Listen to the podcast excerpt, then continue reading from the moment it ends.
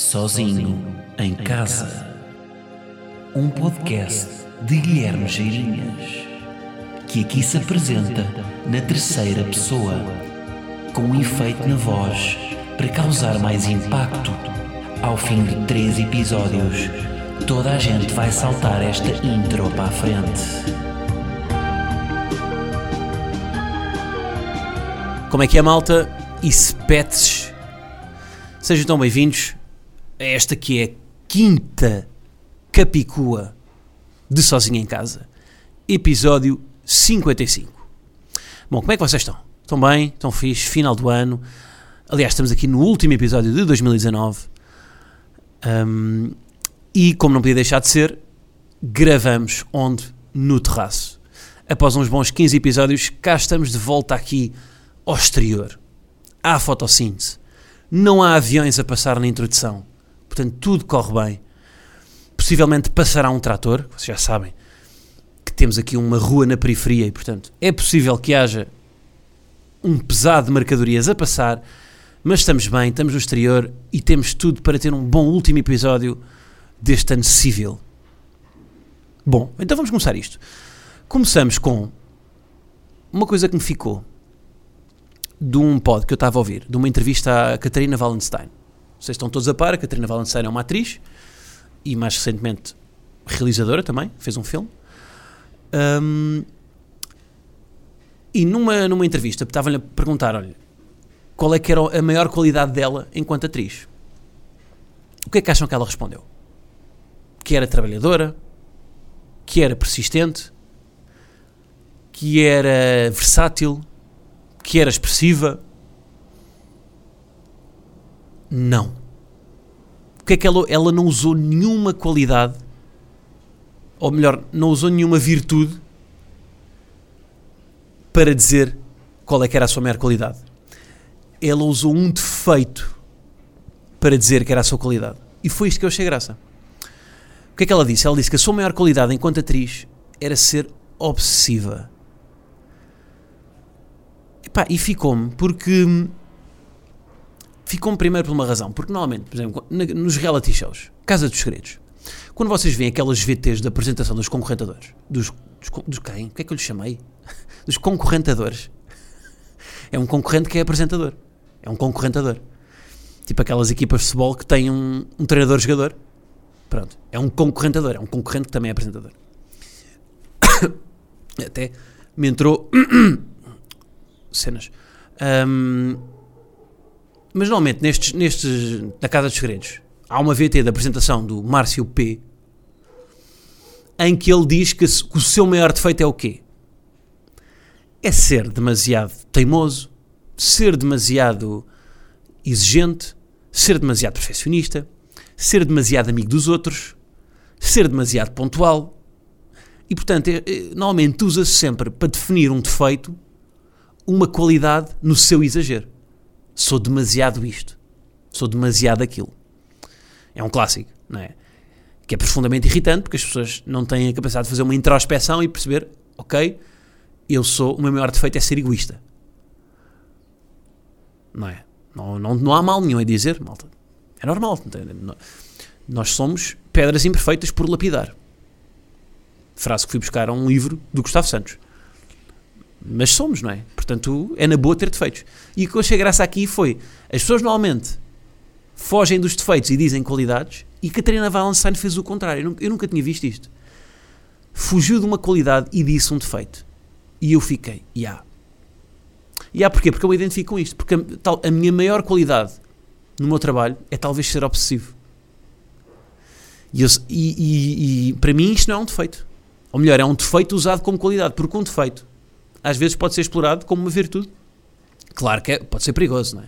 Sobretudo, mesmo em termos profissionais, mas sobretudo em termos pessoais, ser uma pessoa obsessiva, não é? Pode acabar num, num psicopata.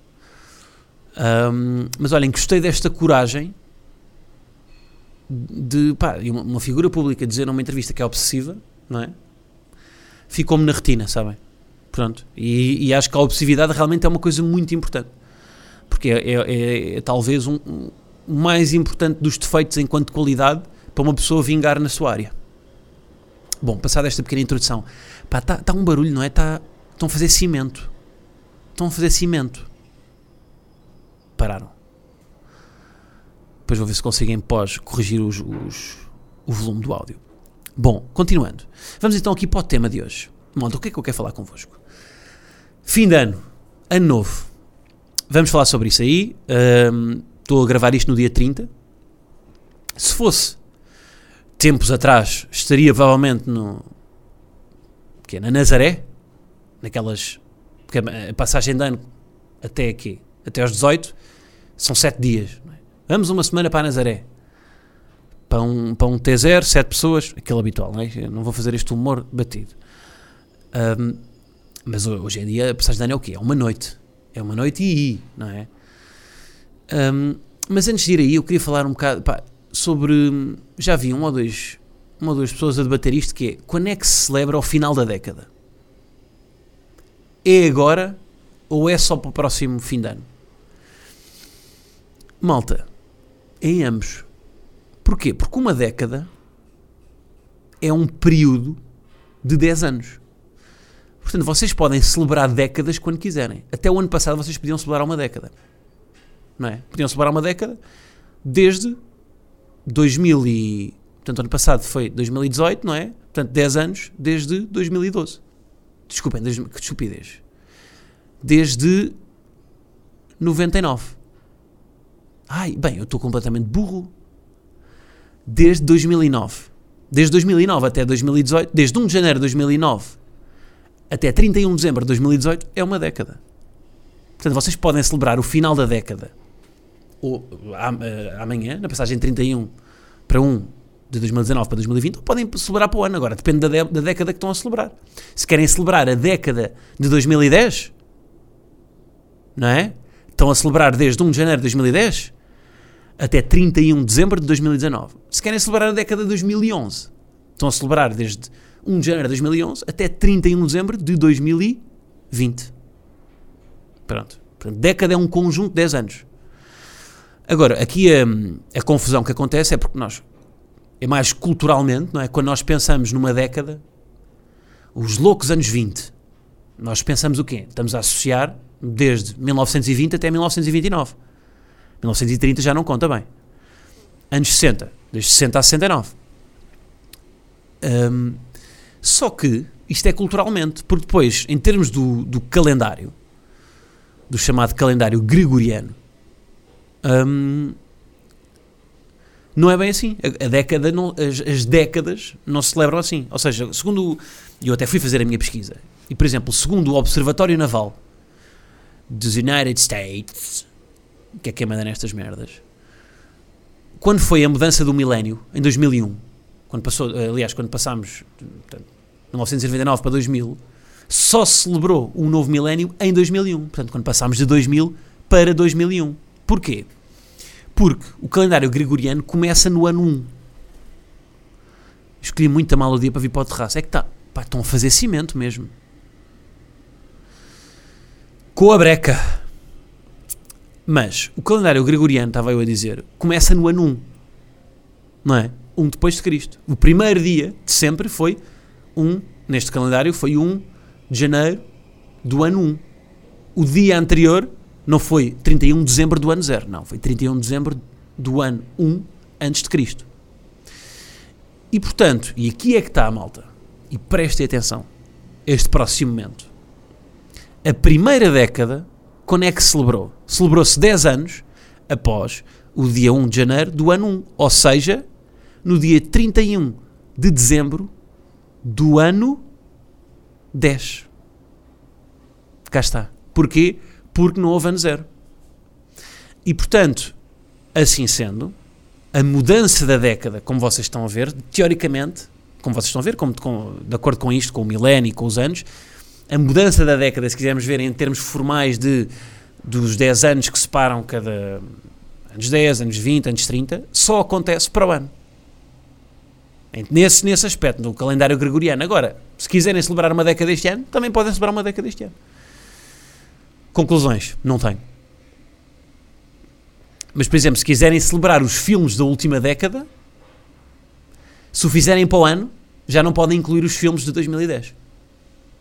Portanto, filmes de 2010, tipo Social Network, que é um filme de 2010, que eu sei de cabeça, porque é um filme que eu curto bem, não podem pôr esse filme lá.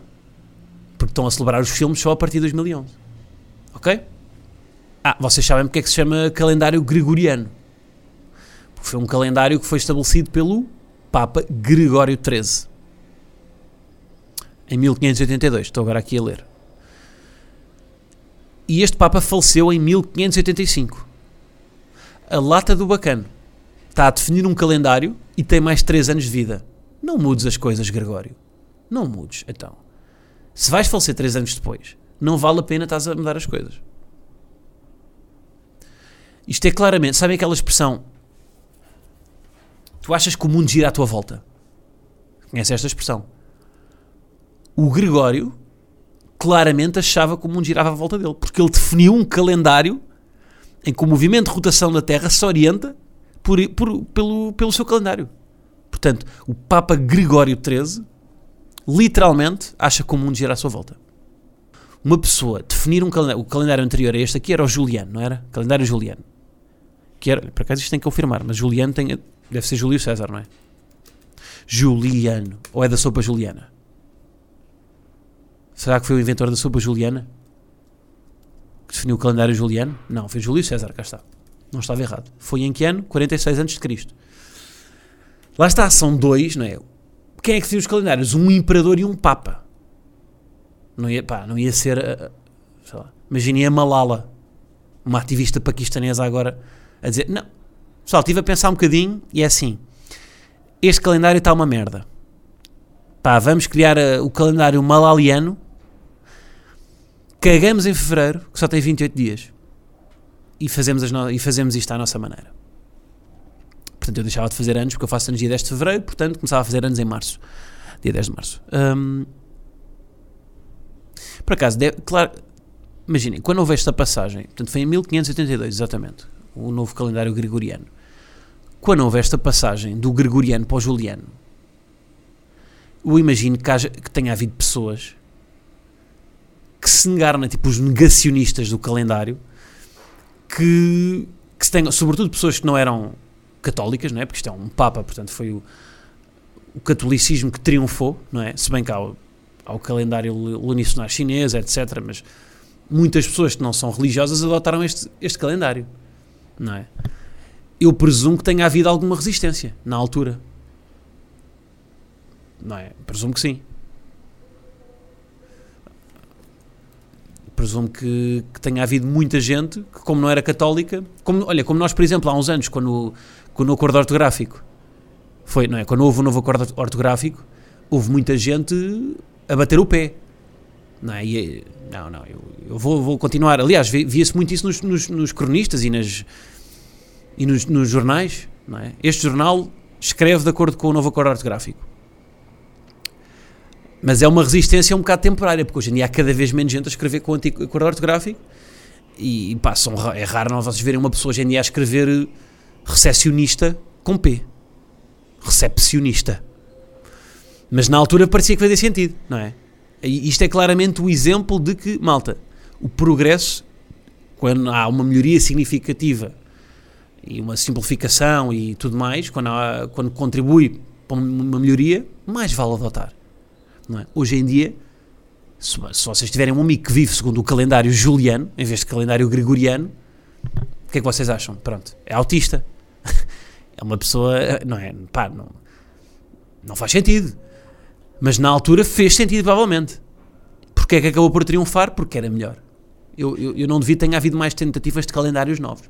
De malta a tentar fazer novos calendários, mas não vingaram porque não eram bons. E este aqui, pronto, triunfou. Ou se calhar foi só porque foi à força, não é?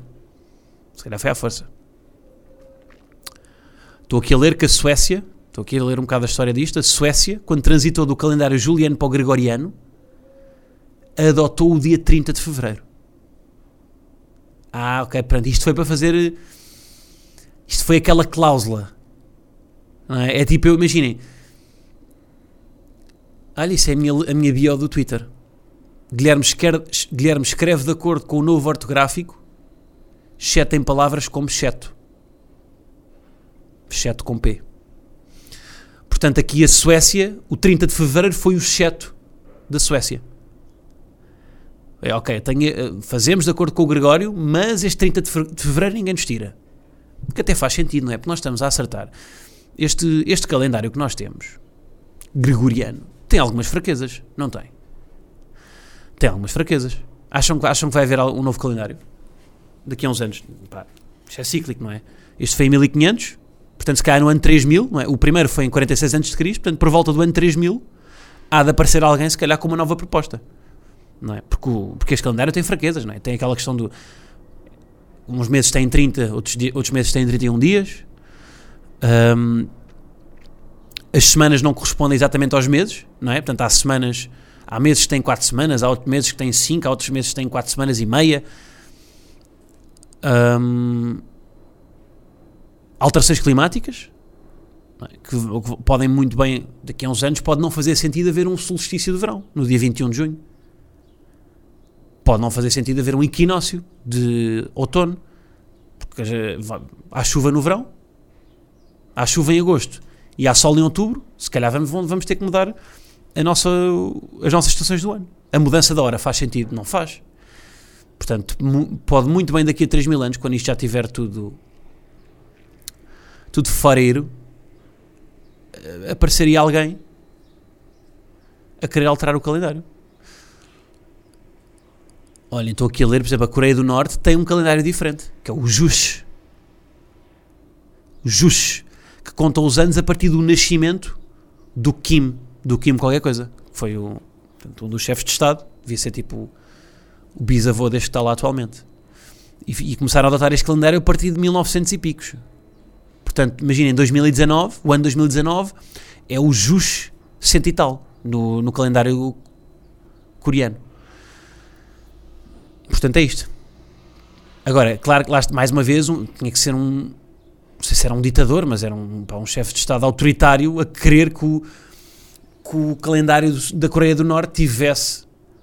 eh, fosse consoante a sua data de nascimento. Portanto, provavelmente um gajo. Se hoje em dia, olha, se fosse em 2020 a adoção do novo calendário, quem é que podia? Quem é que podia ser um gajo que, que decretasse o novo calendário? Claramente o Trump.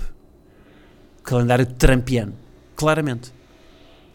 Engraçado ver isto. Engraçado ver que, que tem sempre algum, algum narcisismo por trás, por trás de- da definição de um calendário. Eu não sei se isto vos interessa. Estou a falar disto aqui mais para prazer próprio, porque procurei um bocadinho sobre isto e depois, olhem, descobri merdas. Portanto, grande Gregório do Vivier, que em 1582 estabeleceu um, calendário que está a bater ainda hoje.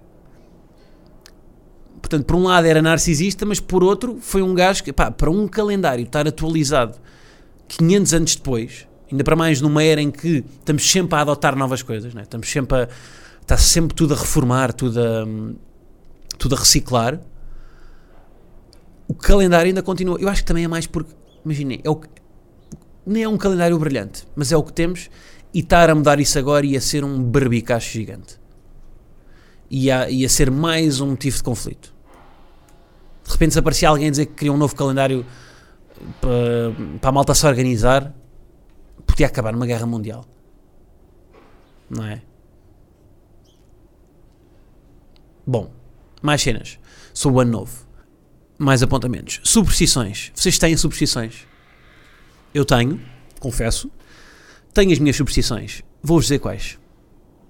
Pá, e, e são superstições que eu não sei porque é que faço. Eu faço porque desde puto faço, porque os meus pais faziam e porque me ficou e agora sei perfeitamente não fazem nada e que sou eu que defino o meu sou eu que defino a minha o meu destino, mas continuo a fazer, que é o quê? À meia-noite estar em cima de uma cadeira, saltar e cair com o pé direito, bizarro, bizarro eu achar que por, eh, por que a escolha do meu membro inferior do, do, de qual dos meus membros inferiores a tocar no sol vai interferir se eu no ano vou ter sucesso profissional, pessoal e saúde ou não. É completamente bizarro.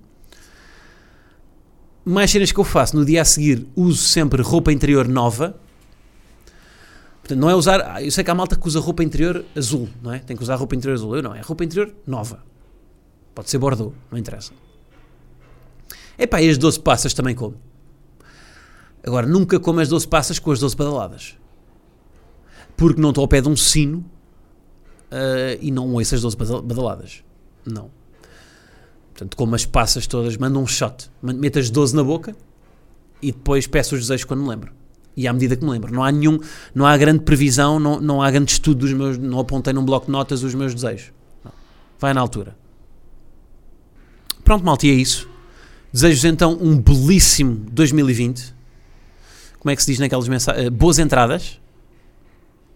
Péssima mensagem para mandarem, malta. Boas entradas. E depois com trocadilhos sexuais. Quando dizem boas entradas, eu penso, ok, estás-me a desejar que eu fique careca. Boas entradas. É o que eu penso. Estás-me a desejar que, que o meu cor cabeludo entre cada vez mais para o meu crânio e eu fico careca. Uh, e agora vamos continuar então com um episódio especial para Patreon. Portanto, esta semana, membros do Patreon têm acesso a dois episódios. A loucura que eu estou a cometer. É um especial de ano novo para os meus patronos. Malta que ainda não é, podem então subscrever antes de entrar em 2020. E, e é isso, está bem? Então vá, malta. Um bom ano para todos.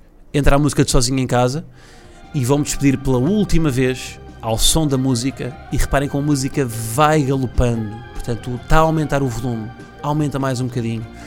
É a última vez que ouvi a minha voz em 2019. Não vou fazer a piada de até para o ano, mas o mais importante é que estamos aqui juntos há um ano e a vida é bonita quando estamos juntos.